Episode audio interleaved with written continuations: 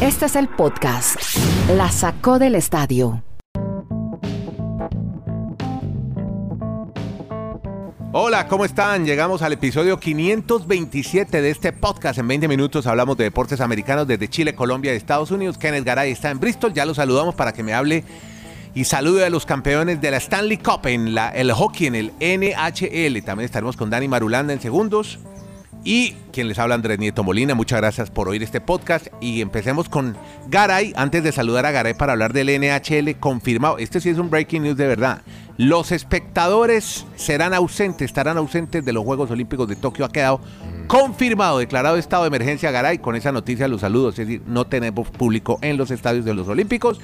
Y nos vamos con, lo, con el hockey, hombre. Saludemos a Tampa, que nuevamente campeón en una importante liga deportiva americana. ¿Cómo está Kenny? ¿Cómo le va, don Andrés? Un abrazo desde Alaska hasta la Patagonia y por instrucciones de Dani Madulanda, otras latitudes. Aquí estamos con mucho gusto. Señor Nieto, bueno, sí, eh, qué bueno, qué bueno que se siguen todas las recomendaciones sanitarias y que no habrá público, así como no habrá público en la final de la Copa América. Los eventos ha tocado a algunos hacerlos sin públicos. El Tampa Bay o sin público. El Tampa Bay Lightning. Que con público. Que exactamente le, le terminó ganando. Hablemos ahora sí, este evento que es con público y otro sin público. no, es que, es que no podemos dramatizar el hecho de que no haya público. Dramático sería irresponsablemente meter público a los estadios sí. cuando los casos están subiendo. Eso sí. Pero ayer en la arena de Tampa había más gente que en el metro de Ciudad de México a las 6 de la tarde.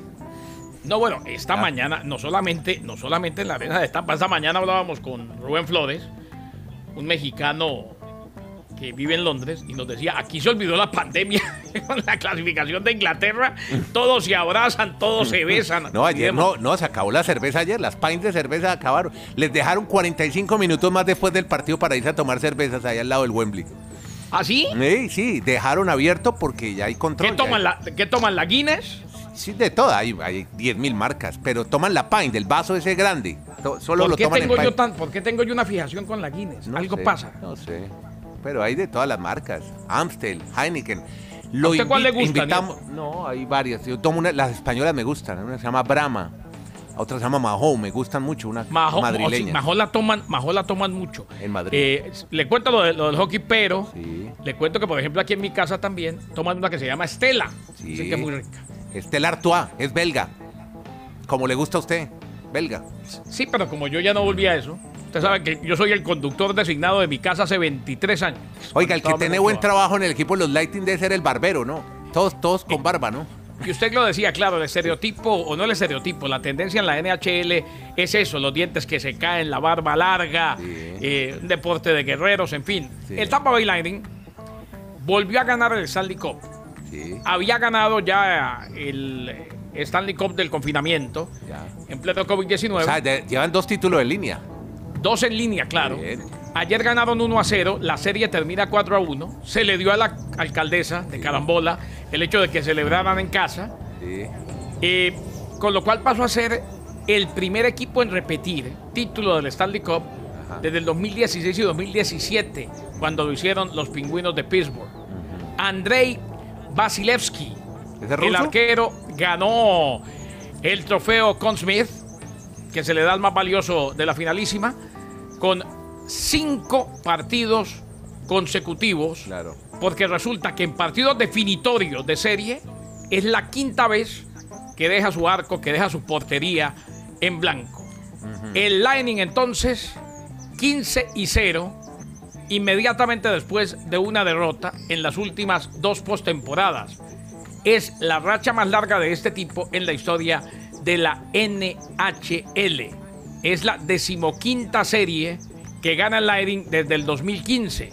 En eh, ese periodo de tiempo, ningún otro equipo ha ganado más de nueve series de playoff. Ese es el Tampa Bay Lightning, campeón de la NHL. El tipo tiene un salario. Aquí estoy poco la- viendo la ficha en la página de la NHL. El, el Vasilevsky, ruso, 26 años, se gana 832.500 dólares el salario de él al año, debe ser esto, casi un millón de dólares. Bueno, ahí tiene lo que ganan. No se, no se ganan los supernúmeros de las otras ligas, pero Exacto. ganan bastante bien. No, pero imagínate este, este tipo que es de una ciudad que se llama Tumen en Rusia y ahora viviendo en Tampa. Imagínese, Mm. la delicia siendo campeón. Oiga, lo de Tampa, y con esto saludo a Dani Marulanda, ya eh, falta lo del béisbol y creo que están a, a pelo, ¿no, Marulanda? Porque ese equipo es muy bueno, el de, el de los Rays. Ya ganaron, eh, están ganando todas las ligas. ¿Qué es lo que pasa en el deporte de Tampa? Increíble, ¿no? ¿Cómo le va, Dani? ¿Qué tal Andrés? Abrazos para todos. Sí, hay que recordar campeones del fútbol americano, llegaron a la Serie Mundial en béisbol, los Rays estuvieron también allí cerca frente a los Dodgers de Los Ángeles, pero yo ayer me estuve viendo la parte final del juego de la Stanley Cup Ajá. y una situación que me llamó la atención, no sé, incluso me angustió un poco, cuando termina el juego, cuando suena la chicharra, usted sabe que salen todos los jugadores a abrazarse, a celebrar y entra por una parte de la puertecita ahí a la zona de hielo, pues o a la pista, Sí. unos viejitos ahí corriendo como unos pingüinitos. Yo pensé que los iban a tumbar, que los iban a destrozar. Resulta que eran los camarógrafos, pero ya, yo no sé, yo los vi de mucha edad. Yo me estaba angustiando porque, hombre, uno de esos muchachos en medio de su holgoro y algarabía, por poco levanta a uno de estos señores que no sé cómo hacían para caminar allí en esa pista de hielo mientras estaba toda la algarabía y la celebración de los muchachos de Tampa, que como usted dice Andrés, pues sí están viviendo las mieles del triunfo en la mayoría de los deportes profesionales de Estados Unidos. Bien, bien por Tampa, que es una, una ciudad relativamente pequeña, ¿no? Kenigaray, es una Sí. ciudad ahí a la, la Sí. costa del Golfo de México. Una hermosa ciudad, la de Tampa, donde alguna vez jugó el Pijo Valderrama de allá, fue figura, El- pese a que el Mutiny, Mutiny. eh, se acabó. Sí. Eh, una ciudad donde hay una gran concentración de hispanos y donde llegaron muchos cubanos incluso antes de prácticamente colonizar Miami. Hay una calle que se llama Ivor Street, donde los negocios latinos son muchos Así. y donde además es muy popular el tabaco eh, hecho ahí, frente a la gente, eh, el, el tabaco cubano, el, el habano que, Sí.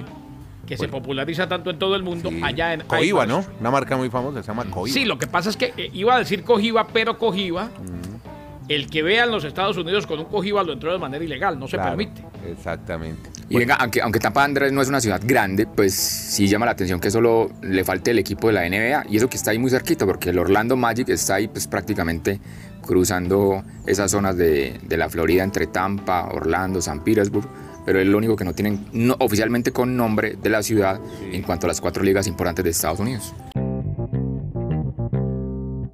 Hablemos de Otani, hombre, otra vez. Día en la oficina para Otani, señor Garay. Sí, señor.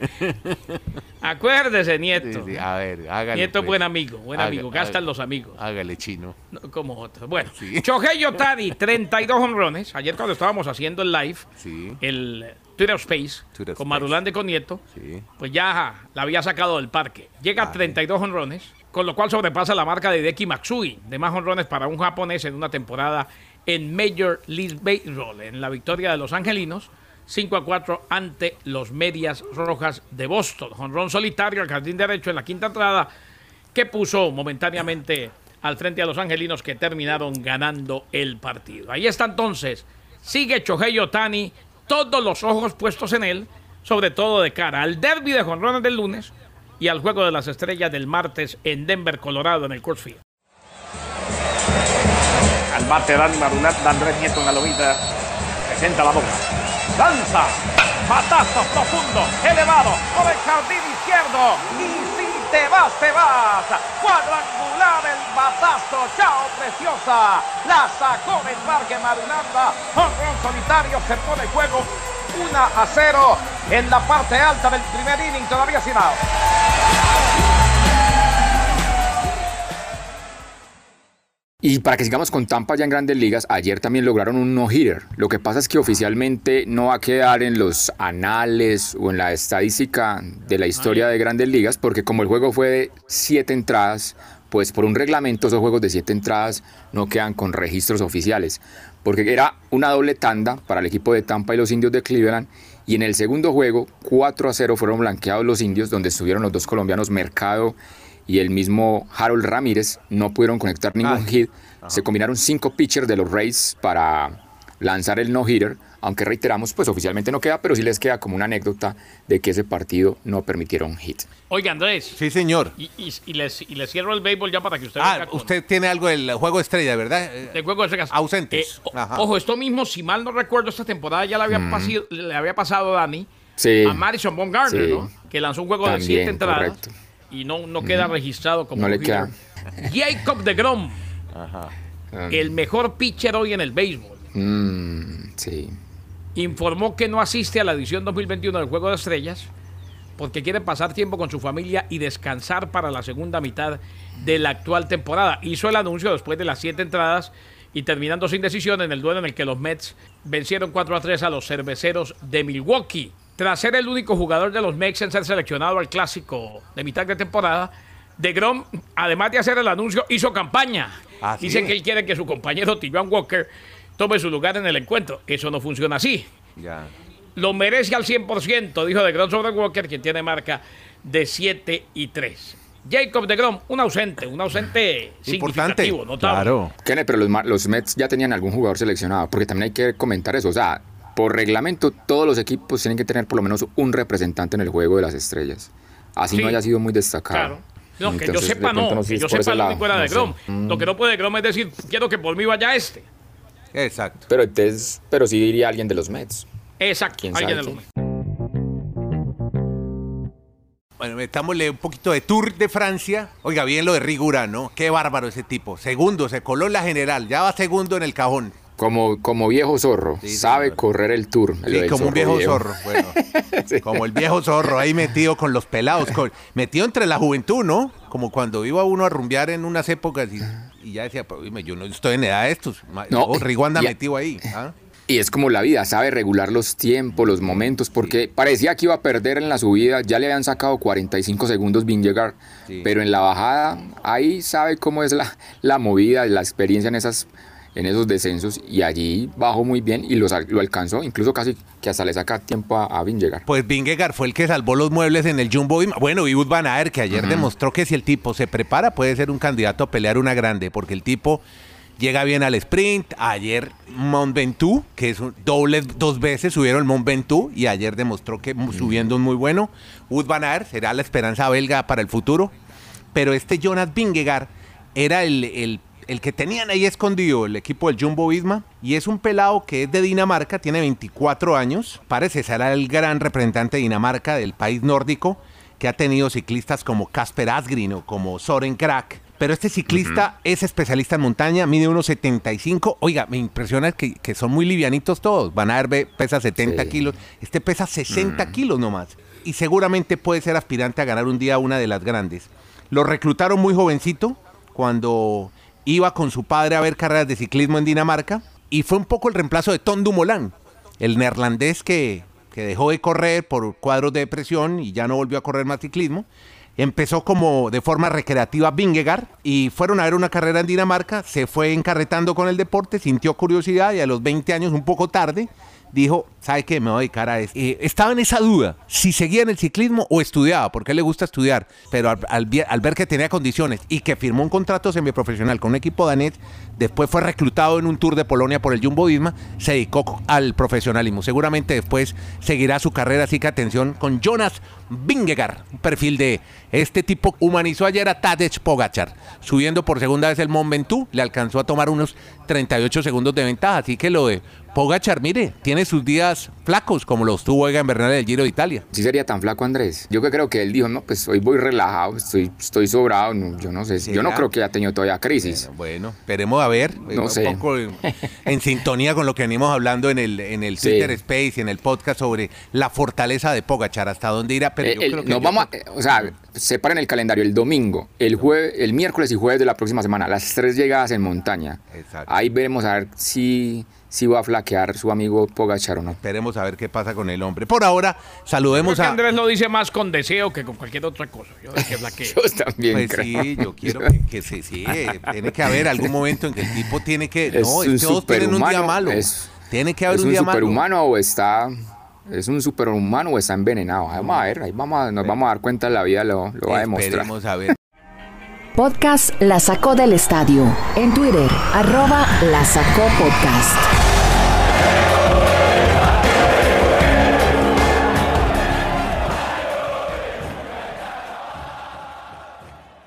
Bueno, hoy en, hoy en Londres casi no cierran los pubs anoche, se acabaron todas las pints de cerveza, entonces eh, saludemos a Harry Kane, la selección inglesa. Dani nuevamente seguramente nos va a recordar el proceso, que importantísimo. Pero bueno, eh, qué bueno que hubieran ganado de otra forma, de otra forma. No, simplemente de- destacar que Harry Kane eh, igual a Gary Lineker. Ustedes recuerdan el gran goleador de Inglaterra. Ambos llegan a 10 o, o 10 goles han marcado con la selección de Inglaterra, tanto en la Euro, sumando los mundiales. Y eso es lo que destaca hoy la prensa inglesa. Y el otro detalle de esta Euro es que en autogoles, si sumamos desde 1960 hasta el 2016, cada cuatro años se hace la Eurocopa. En todas esas Eurocopas el total fue de nueve autogoles. ¿Saben cuántos autogoles se han marcado solo en esta Eurocopa? ¿Cuántos? 11. 11, qué barbaridad. 11 autogoles en una sola Eurocopa es el récord que incluso supera la, la suma de las, todas las ediciones anteriores, que es un registro bastante curioso. Y lo de Inglaterra, pues yo también creo que les ayudó mucho que prácticamente jugaron toda la Euro en, en Wembley. Ellos solo tuvieron un partido en Roma, de resto siempre fueron locales, aunque el estadio no haya estado lleno, solo incluso para estas partes ya rondas, instancias finales. Un 75% de la capacidad, pero yo creo que Inglaterra sí tiene una muy buena nómina. eh, es un proceso muy interesante y que ya está logrando resultados, pues cuando pensaban ellos que iban a llegar por fin a una primera final de una euro. Así que tendremos dos grandes finales este fin de semana, Copa América y Sí. Eurocopa, sábado y domingo, Brasil-Argentina y Italia-Inglaterra, grandes partidos. Y el sábado, eh, me imagino, el viernes habrá partido de los Florida Marlins o veremos a Colombia contra Perú jugando el tercer puesto. ¿El qué? No, yo, No, no, yo no, estoy ese- programado ese, para es otro partido que yo- sobra. Qué bueno que la Eurocopa no lo tiene. No lo- que se está jugando Hágale. estas eliminatorias de la Copa Oro.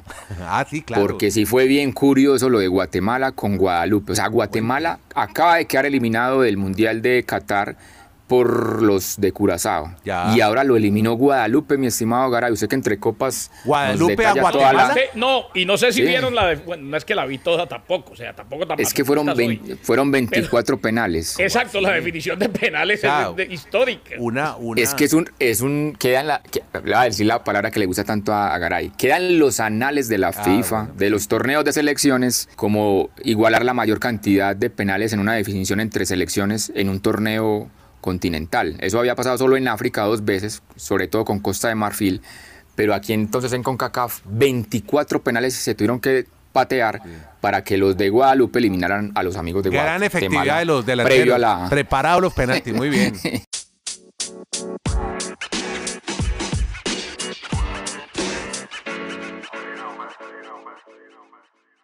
Y hablemos de, de- de Wimbledon, eh, porque ya, pues, mientras nos preparamos para las semifinales de hombres, que serán todo este viernes. Sí. eh, Ah, ay, no, es que me acordé que el polaco que le gané a Federer, no sé si pudo ver el partido, ya Federer está totalmente Hurkacz. entregado, sí.